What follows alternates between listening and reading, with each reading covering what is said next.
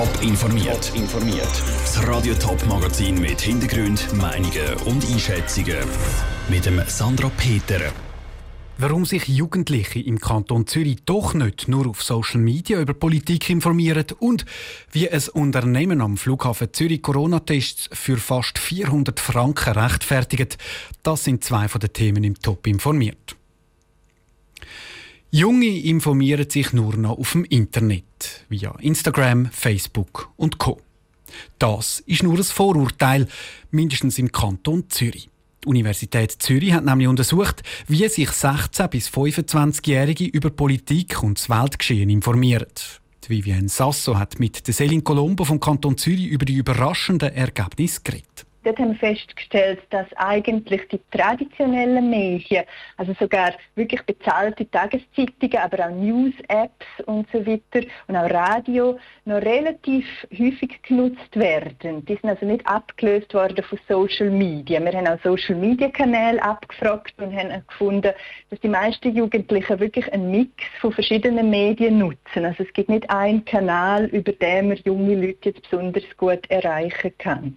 Das dürfte vielleicht für die einen oder anderen ein überraschend sein, weil vielleicht viele Leute immer das Bild im Kopf haben, dass Junge nur noch auf dem Internet unterwegs sind und alle ihre Infos aus Social Media ziehen. Was sind denn die Vorteile auch für die Jungen an diesen traditionellen Medien?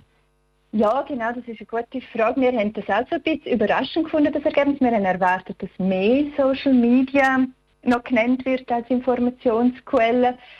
Eine mögliche Erklärung ist wirklich, dass der Zugang zu politischen Informationen jetzt einfach noch einfacher ist über die traditionellen Medien. Also die Gratiszeitungen liegen auf, das Radio kann man konsumieren. Vielleicht kommt man einfacher an politische Informationen über die traditionellen Medien. Vielleicht ist das auch tatsächlich etwas, wo noch so beigebracht wird, also wo man noch so sozialisiert wird, dass man sich über die Medien informiert müsste man aus Sicht vom Kanton da vielleicht die Möglichkeiten oder die Informationsquellen, die es auf sozialen Netzwerken gibt, noch ausbauen, weil es ja gleich auch etwas ist, das im Alltag verankert ist von vielen jungen Leuten?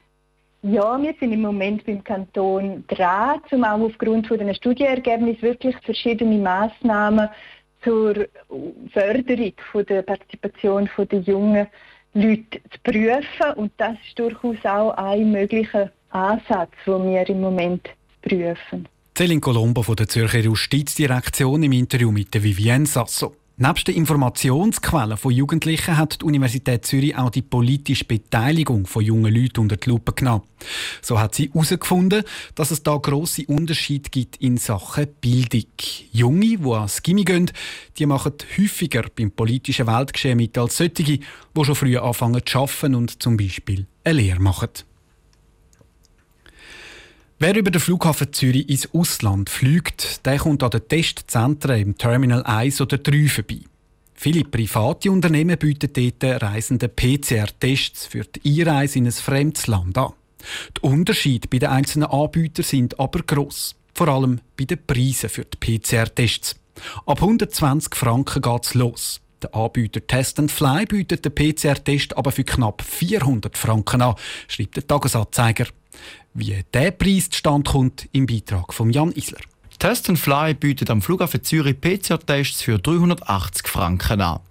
Der Preis lässt viele aufschrecken, denn den PCR-Test gibt es auch schon für den halben Preis.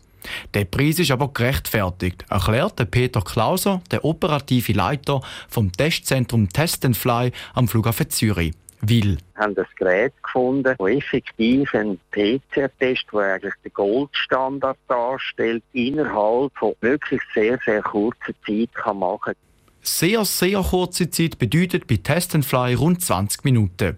Also wenn jemand am 11 einen Termin bei Test Fly hat, dann läuft er spätestens um halb zwölf mit dem fertigen Resultat aus dem Testzentrum raus. Das ist möglich dank einem speziellen Analysegerät. Das Gerät kostet einen höheren fünfstelligen Frankenbetrag.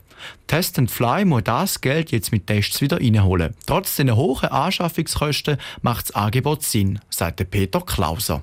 Wir gehen einfach davon aus, dass wir haben jetzt auch gesehen, dass die Fallzahlen wieder ansteigen, dass das noch ein Zeitchen geht. Und wir möchten einfach dem Kunden einen guten Service bieten. Wir tun auch für VIPs, die am Flughafen Zürich auch sehr gut bedient werden, die wir den Service offerieren.